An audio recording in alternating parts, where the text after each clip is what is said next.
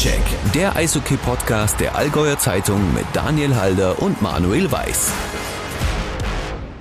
Herzlich willkommen zu einer neuen Folge von Stockcheck. Und ähm, wir hatten ja schon den ein oder anderen Gast, aber heute freue ich mich ganz besonders, um nicht zu sagen, ich bin ein klein wenig nervös. Letztes Mal war ja Marc Hindelang bei uns und heute ist eigentlich Zeit, um sich mindestens Anzug und Krawatte und sowas äh, anzuziehen. Ich freue mich sehr. Daniel Halder ist übrigens auch da, ne, der ist aber immer da. Ich freue mich sehr, dass Patrick Reimer zu Gast ist. Patrick, grüß dich.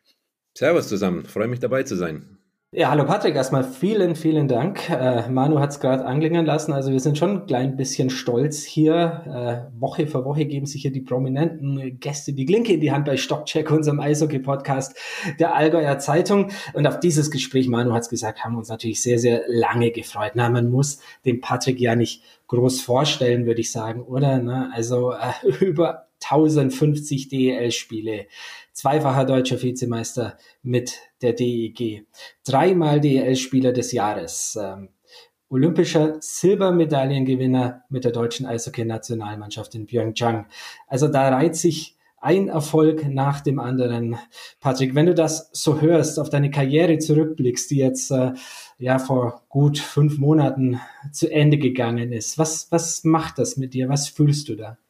Ja, es macht einen stolz, würde ich sagen. Ähm, jetzt ist es noch nicht allzu lange weg, aber so langsam ähm, ja, kommt das Gefühl und das Gespür dafür, dass es jetzt doch zumindest im Aktiven äh, vorbei ist, das ganze Eishockey-Leben. Und ähm, wenn man jetzt zurückblickt, ist man natürlich sehr stolz auf das Erreichte ähm, und durchlebt schon ab und zu nochmal den einen oder anderen Moment. Und ja, es zeigt einfach auch, dass man über viele Jahre doch eine tolle Karriere hatte, äh, gesund geblieben ist im Großen und Ganzen und, und viele schöne Dinge durch den, den Sport auch erleben durfte. Wenn du sagst, man erlebt so den ein oder anderen Moment, äh, man lässt das Revue passieren, liegt natürlich auf der Hand die Frage. Kannst du spontan zwei, drei Momente sagen, die dir immer wieder durch den Kopf gehen, die du nie vergessen wirst aus deiner Karriere? Ja, Olympia ist sicherlich an, an erster Stelle zu nennen. Es war eine ganz besondere Reise, ähm, da gibt's auch gar nicht zwingend den, den einen bestimmten Moment, sondern die, die ganze Zeit in Pyeongchang war eigentlich besonders äh, der Weg dahin über, über die Qualifikation in, in Riga, die wirklich knapp war, wo wir in Riga die Letten geschlagen haben. Ähm, ja, mein, mein erstes WM-Spiel, 2 zu 0 Sieg gegen Russland, wo ich ein Tor schießen durfte, war besonders, aber auch ja die Finalserien mit der mit der DEG oder das Halbfinale Spiel 5 in der Bremenstraße gegen Köln war besonders erste Wintergame in der Liga. Also es gibt, wenn man genauer drüber nachdenkt, dann doch mehr äh, Momente, die einem einfallen. Aber ja, ich bin dankbar für jeden Einzelnen und selbst wenn es nur ein, ein, Dienstagsspiel in Bremerhaven auswärts war, äh, war es trotzdem dann irgendwie besonders, weil äh, ja, das hat mein, mein Leben über 20 Jahre als Profi bestimmt. Und äh, ich bin froh, dass ich das alles mitnehmen durfte. Ich, ich habe eine Nachfrage, Patrick, ganz kurz noch, sorry Manu, mhm. weil, weil es einfach, weil du Pyeongchang natürlich erwähnt hast und dieses ganze Turnier. Ähm, ich meine, das ist ja schon etwas, das für immer bleibt. Natürlich die komplette Karriere, jeder einzelne Erfolg. Aber ich habe zum Beispiel Freitagabend war ich in, in Memmingen auf einer Sponsorenveranstaltung des ECDC Memmingen, da war Erich Kühnhackel als äh, Stargast. Und ähm, hat so ein bisschen seine Karriere auch rekapituliert und das ist natürlich alles viel, viel länger her als bei dir. Aber diese alten Bilder zu sehen und vor allem diese Bronzemedaille 76 in Innsbruck, das ist halt so ein Ding, da redest du irgendwie, ja, jetzt sind es dann über 40 Jahre später noch drüber, fast 50 Jahre später. Ähm, und das wird bei dir auch so sein. Wie lang braucht es, bis man sich solchen Dimensionen dann auch mal bewusst ist? Ich weiß nicht, ob es jemals äh, dieses Bewusstsein geben wird. Ähm, wenn ich jetzt, ich, sitze gerade bei mir im Büro und äh, kann praktisch, wenn ich nach, nach rechts schaue, in Richtung Medaille blicken. Ähm, ja, es ist nach wie vor surreal, so ein, so ein Ding zu Hause zu haben. Äh, ist was ganz Besonderes. Und wenn du jetzt sagst, äh, Erich Kühnhackel spricht immer noch davon. Das Erste, was äh, Franz Reindl gesagt hat, äh, endlich sind wir nicht mehr im Fokus, sondern ihr müsst jetzt über die Medaille sprechen. So ungefähr. Also ich glaube, es war dann schon auch äh, eine lange Zeit, äh, für die Bronzemedaillengewinner. Und äh, so besonders es ist, hoffe ich natürlich auch, dass das deutsche Eishockey in naher Zukunft wieder eine Medaille gewinnt, dass wir da nicht irgendwie alleine dastehen. Aber ähm, natürlich ist es eine tolle Erinnerung und wenn ich sehe, von wem ich auch äh, angesprochen werde auf diese Medaille, ist es auch was Besonderes, weil zum Teil haben die mit Eishockey gar nichts am Hut, aber sie sagen alle, sie haben damals ja den Wecker gestellt und haben das Spiel angeschaut, äh, das Finalspiel gegen, gegen Russland und das zeigt dann schon, wie besonders das Ganze eigentlich ist. Ich war am Freitagabend nicht in Memmingen, wollte ich kurz sagen. Ich war im Kaufbeurer Eisstadion und lustigerweise, es war nicht ganz so viel los, 1400 Leute waren da, konnte ich, wenn ich mich nach links gedreht habe, in den Drittelpausen ein Patrick Reimer Trikot erkennen. Es hat also heute noch jemand, und zwar eins aus deiner Comeback-Zeit, aus der, aus der Corona-Saison. Ähm, ja, ist ganz logisch, du bist im, beim ESVK groß geworden, du kommst aus Mindelheim, hast dann quasi beim ESVK deine ersten, deine ersten ja, Profischritte gemacht im Herren-Eishockey. Gab es denn, weil du vorhin vom Bewusstsein gesprochen hast, irgendwann damals so Anfang der 2000er mal Momente, wo dir bewusst geworden ist, dass du das, was du machst, besser, deutlich, viel deutlich besser kannst als die, die um dich herum sind? Merkt man sowas?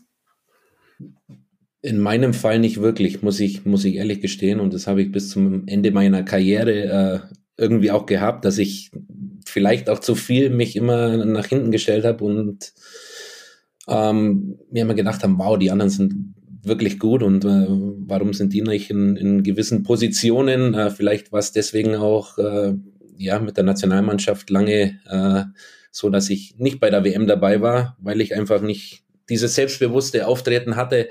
Ähm, aber mir wurde natürlich bewusst, äh, als dann ja, sag ich mal, die, die ersten Anfragen aus der DEL kamen in meinem ersten Zweitliga-Jahr, ähm, dass ich die Chance habe, Profi zu werden. Und dann, glaube ich, war es einfach eine, eine stete Entwicklung, äh, konstant Leistungen abzurufen und ähm, ja, habe mich immer, immer weiterentwickelt. Also es war nicht so diese eine super Saison, wo ich dann gesagt habe, wow, jetzt äh, geht's durch die Decke, sondern ich habe halt versucht, immer mein Bestes zu geben und das äh, in jedem Spiel. Und ich glaube, deswegen äh, konnte ich auch so lang auf einem gewissen Niveau spielen. Die Verbindung zum ESVK, also man sieht ja, es hat einigen Fans sehr, sehr viel bedeutet, dass du nochmal kurz zurückgekommen bist. Wie, wie ist es für dich? Wie hast du das immer verfolgt, auch in der ganzen Zeit, wo du ja letztlich weg warst?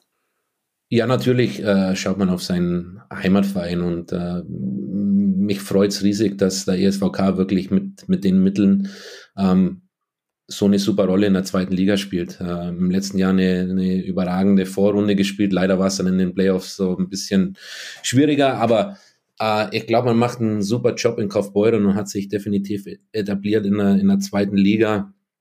Und für mich war es ganz besonders auch nochmal zurückzukommen. Ich habe zwar immer ausgeschlossen, ähm, ja, nach meiner DEL-Zeit nochmal zurückzukehren, ähm, weil ich einfach auf, auf dem höchsten Niveau aufhören wollte. Und ich glaube, mit 40 Jahren ist dann auch, auch mal gut. Ähm, aber eben durch Corona hat sich die Möglichkeit eröffnet, nochmal in Kaufbeuren zu spielen. Leider nicht vor Zuschauern. Das wäre natürlich auch nochmal besonders gewesen oder zumindest nur in einem Vorbereitungsspiel mit begrenzter Anzahl. Ähm, das wäre natürlich überragend gewesen. Ähm, aber so hat es mir schon nochmal viel gegeben und auch gezeigt, äh, dass ein ganz toller Verein ist und, und dass super Arbeit geleistet wird. Aber ja, wie gesagt, dieses Fest zurückkommen war, war nicht der Plan und ich glaube, die Entscheidung ist jetzt auch, auch gut gewesen, aber ich drücke natürlich nach wie vor die Daumen und werde jetzt auch die Zeit nutzen, die ich gewonnen habe, regelmäßig einmal wieder in Kaufbahn aufzuschlagen. Und da freuen wir uns kurze Nachfrage noch, weil äh, die kommende DL2-Saison wird ja auch deshalb so spannend, weil so alte Recken wie du mitmischen. Christian Ehrhoff zum Beispiel ist aus seiner Eishockey-Rente zurückgekehrt, hat sich übrigens ganz frisch verletzt. Stimmung in Krefeld daher so ein bisschen getrübt. Frank Hördler ist, äh, ist in der DL2 angekommen. Ähm, ja, was, was ist denn von solchen Spielern dann in der DL2 zu erwarten? Ist das so ein bisschen ein, nicht böse gemeint, Ausschleichen, bevor man dann wirklich in Rente geht? Oder glaubst du, die können da wirklich noch was reißen? Das wird sich zeigen. Ich äh, wage mir da gar kein Urteil zu bilden. Äh, beide Jungs waren äh, überragende Spieler, haben das Spiel mit Sicherheit auch noch im Kopf. Jetzt wird sich zeigen, äh, was der Körper macht. Ich glaube, beim, beim Frankie, äh, der wird einen sehr soliden, guten Verteidiger spielen. Äh, das hat er auch noch in, in Berlin gemacht und äh, mich hat es ehrlich gesagt auch gewundert, dass er jetzt noch in Selb aufschlägt. Äh, klar, kommt er, kommt er von da und ähm, also da mache ich mir keine Gedanken. Und beim Christian, ich, ich hoffe, dass er, dass er gut spielt, dass er die Entscheidung nicht irgendwann bereut, nach fünf Jahren nochmal äh, zurückzukommen. Ähm, wie gesagt, er war ein absoluter Topspieler, auch äh, in Nordamerika und von daher bin ich gespannt, wie es läuft, aber es ist natürlich für die, für die Liga auch nochmal schön, dann solche Namen mit dabei zu haben. Große Namen auf jeden Fall, aber auch wenn du es jetzt nicht so deutlich sagen wolltest, das ist natürlich immer so ein bisschen die Gefahr, ne, bei so einem Comeback dann sein eigenes Bild vielleicht auch ein bisschen anzukratzen. Ne. Auch die, die zweite Phase von Michael Schumacher in der Formel 1 dann war nicht mehr so erfolgreich wie zu Beginn. Aber das macht es sehr spannend in dieser Saison. Absolut, und die Entscheidung muss jeder für sich selber treffen. Äh, ich habe es, wie vorher schon gesagt, für mich ausgeschlossen, aber ähm, es kann ja auch funktionieren und äh, ich, ich, äh, ich hoffe, dass es funktioniert, weil die Jungs hatten beide überragende Karrieren und äh, die sollten dann auch dementsprechend zu Ende gehen. Patrick, wenn man, wenn man dich so über deine Karriere sprechen hört, du wirkst total klar. Du sagst, es ist noch nicht allzu lange her, aber ich habe immer ausgeschlossen, äh, nach der DEL noch was anderes zu machen, nach Nürnberg noch was anderes zu machen. Ähm, also man hört raus, du bist total fein mit deiner Entscheidung. Du hast gesagt, mit 40 muss auch mal gut sein. Dennoch, jetzt im August, wenn überall wieder das Kunsteis entsteht, wenn die Mannschaften wieder im Training stehen, wenn die ersten Testspiele sind, Hand aufs Herz. Kribbelt's gar nicht mehr? Ist es komplett vorbei? Es geht. Also ich, ich hätte es schlimmer erwartet. Ich habe immer gesagt, äh, den Sommer über, jetzt, jetzt ist es noch normal, weil wir Eishockeyspieler im Sommer unsere, unsere Pause haben. Und ich habe gedacht, dass es dann zum, zur Trainingslagerzeit, also Anfang August, dann so losgeht, dass ich mir doch Gedanken mache und sage, ah, jetzt wäre es toll dabei zu sein. Aber ist noch nicht der Fall. Ich bin jetzt gespannt, wie es dann im, im Ligabetrieb wird, wenn die Jungs wirklich wieder um Punkte kämpfen. Aber ich glaube, dass ich doch die Entscheidung so getroffen habe, dass ich fein damit bin und es wird immer die Momente geben, das hatte ich beim Austritt aus der Nationalmannschaft, äh, wo man sich denkt, es ist gerade ein super Spiel, super Erlebnis, äh, ein, ein, Erfolg da, wo man weiß, was dann auch in der Kabine abgeht oder auf dem Eis, welche Emotionen da entstehen. Da wird es immer die Momente geben, wo man sagt, ah, jetzt wäre es toll dabei zu sein. Aber ich bin auch froh, dass ich äh, jetzt nicht mehr Montag früh um vier nach Hause komme vom Auswärtsspiel mit äh, sieben Stunden Busfahrt in den Knochen. Ähm, das äh, war immer zäh oder dann ja gewisse Dinge machen zu müssen. Wie schon gesagt, ich bin dankbar, dass ich es so lange tun konnte auf dem Niveau, aber bin jetzt auch äh, sehr glücklich, äh, dass jetzt einfach was Neues ansteht und äh, ja, ist eine große Herausforderung definitiv, aber ja, ich bin sicher, die, die Zukunft hält auch noch was Gutes bereit. Ja, das, das Neue ist ja tatsächlich auch schon vermeldet und bekannt, Patrick, äh, ist neue Development Coach für den männlichen DEB-Nachwuchs, also beim Verband. Herzlichen Glückwunsch zum neuen Job. Ähm, ich habe gelesen, es ist erstmal auf ehrenamtlicher Basis, es ist erstmal so ein bisschen noch Orientierung, reinschnuppern. Kannst du so ein bisschen, bisschen verraten, was genau dahinter steckt? Ja, es ist äh, im Endeffekt ist es so ein gewisses Abtasten. Wir haben, wir haben uns darauf geeinigt, dass wir jetzt einfach mal schauen, wo die Reise hingehen könnte.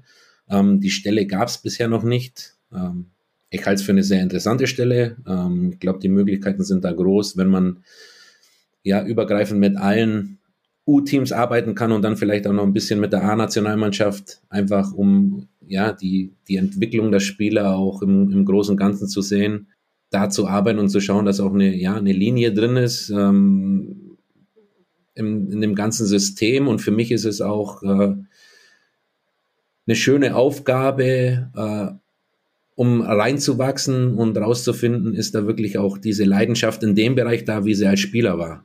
Weil es ist ja doch ein Unterschied, jetzt sage ich mal, auf dem Eis zu stehen oder dann in Anführungszeichen hinter der Bande oder ja im, im Büro. Und äh, deswegen habe ich auch gesagt, ich will nicht direkt voll einsteigen, weil sonst hatte ich nicht die Möglichkeit, mir auch wirklich bewusst zu werden, ob das jetzt äh, meine Zukunft sein soll.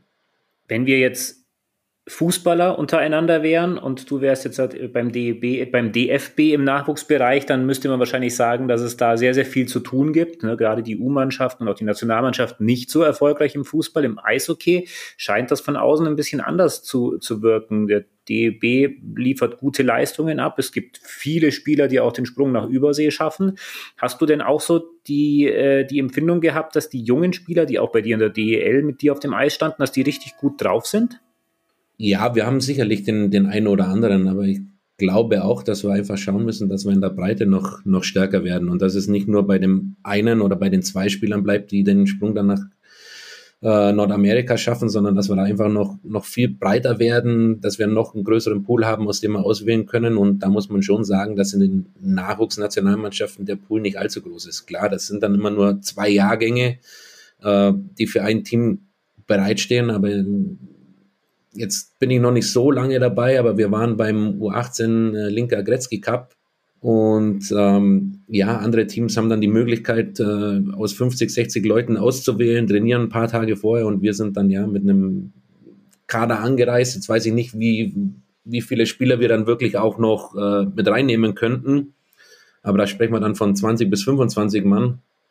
Und ich glaube schon, dass man da schauen muss, dass man sich einfach noch mehr Breite gibt, um, um bessere Auswahlmöglichkeiten zu haben und auch nicht jeder, der mit, mit 16, 17 gut ist, wird es dann auch im Profibereich schaffen und der ein oder andere, der in dem Alter vielleicht noch nicht bereit ist, äh, schafft es dann doch noch.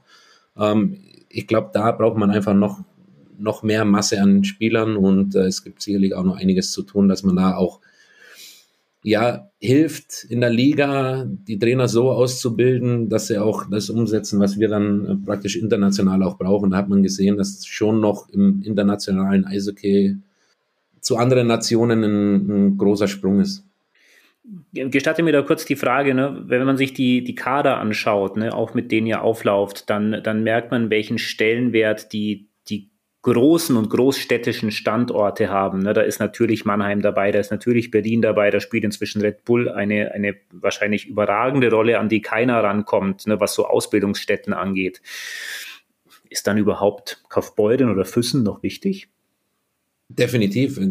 Gerade solche Vereine machen einen super Job im, im Unterbau und sind einfach äh, ja top Eishockey-Standort. Und wenn man jetzt auch schaut, jetzt kriege ich natürlich von, von Kaufbeuren mehr mit, was dann nach oben kommt, wie viele Eigengewächse in der ersten Mannschaft spielen und den Weg und für mich der, der richtige Weg über die vermeintlich untere Liga, die, die zweite Liga dann gehen, um in die DL zu kommen und da dann aber schon relativ gestandene Spieler sind. Äh, ist schön zu sehen, jetzt ein, ein Philipp Kraus, der äh, in der Top-Mannschaft trotzdem noch eine, eine, Rolle gespielt hat. Äh, ein Schweige, der jetzt in Frankfurt, glaube ich, auch äh, einen großen Schritt nach vorne machen wird. Das ist einfach schön zu sehen und, und wer dann auch, äh, ja, da gespielt hat. Ne? Solche Vereine sind extrem wichtig. Ich glaube, es ist nur wichtig auch für diese Vereine, diesen Ausbildungsgedanken auch in, in der ersten Mannschaft so ein bisschen weiterzuleben. Äh, man muss sich die Frage stellen, was,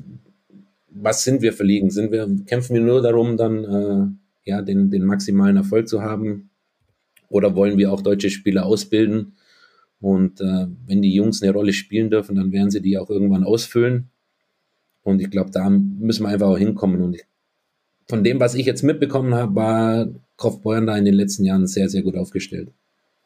Ja, werfen vielleicht noch einen kurzen Blick voraus, Patrick. Äh, die DEL-Saison, die steht äh, natürlich auch in den Startlöchern. Zum ersten Mal ohne dich natürlich, aber du wirst den Blick natürlich auf deinen Ex-Verein, auf äh, die Ice Tigers natürlich auch haben.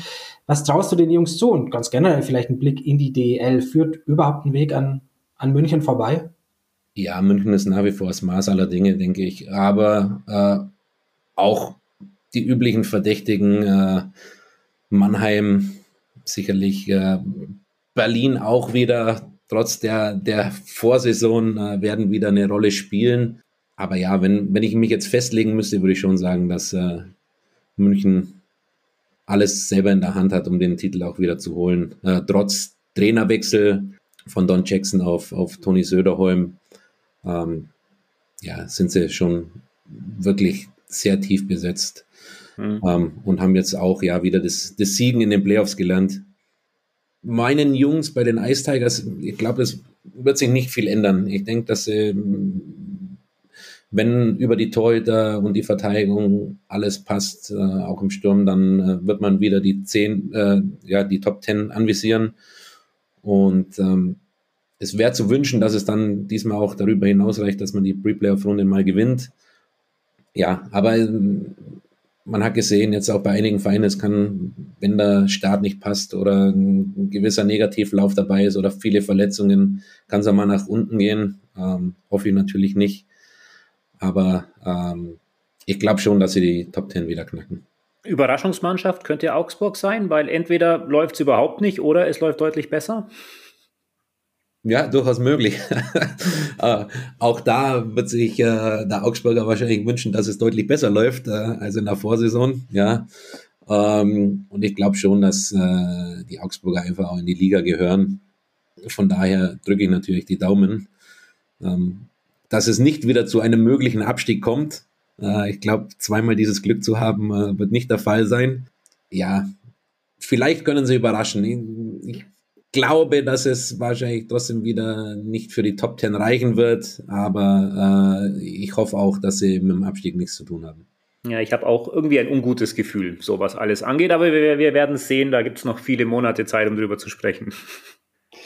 Wo wird man dich am häufigsten antreffen, Patrick? Du hast gesagt, hin und wieder der Blick nach Kaufbeuren ins Stadion natürlich, äh, Nürnberg, natürlich äh, wirst du dir es nicht nehmen lassen, vorbeizuschauen oder doch eher äh, in der Heimat in Mindelheim beim Kaffee trinken. wo, wo wirst du häufig ausschlagen?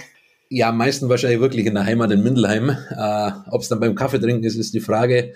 Äh, eher in der Kinderbetreuung, aber nein, ich, ich werde sicherlich äh, schauen, dass ich regelmäßig mal in Kaufbeuren bin äh, auch aufgrund meiner Tätigkeit beim DEB natürlich dann äh, die Nachwuchsspiele verfolge. Also es ist nicht immer zwingend nur die erste Mannschaft, sondern auch mal U20 oder, oder andere Nachwuchsspiele. Ähm, da gibt's ja genug Möglichkeiten und äh, dann wird München, Nürnberg, vielleicht auch Augsburg alles mal dabei sein. Äh, alles, was so innerhalb von einer Stunde ist.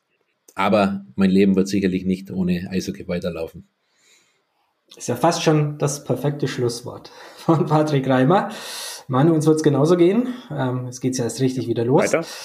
Ja, und wir haben ein paar Helden der Woche noch zu ehren. Manu, da ist ganz, ganz viel gearbeitet worden äh, in den letzten Wochen. Die Trainingslager laufen überall. Es gibt überall wieder Eis und es war so viel zu tun in den Standorten, in den Eishallen.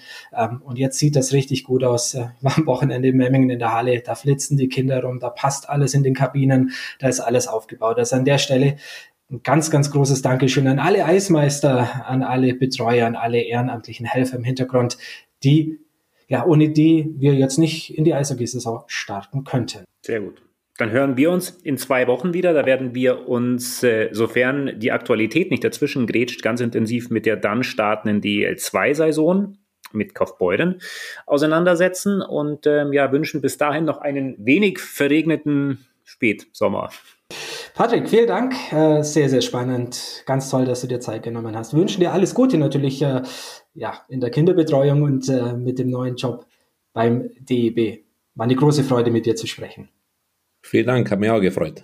Stockcheck, der Eishockey-Podcast der Allgäuer Zeitung mit Daniel Halder und Manuel Weiß.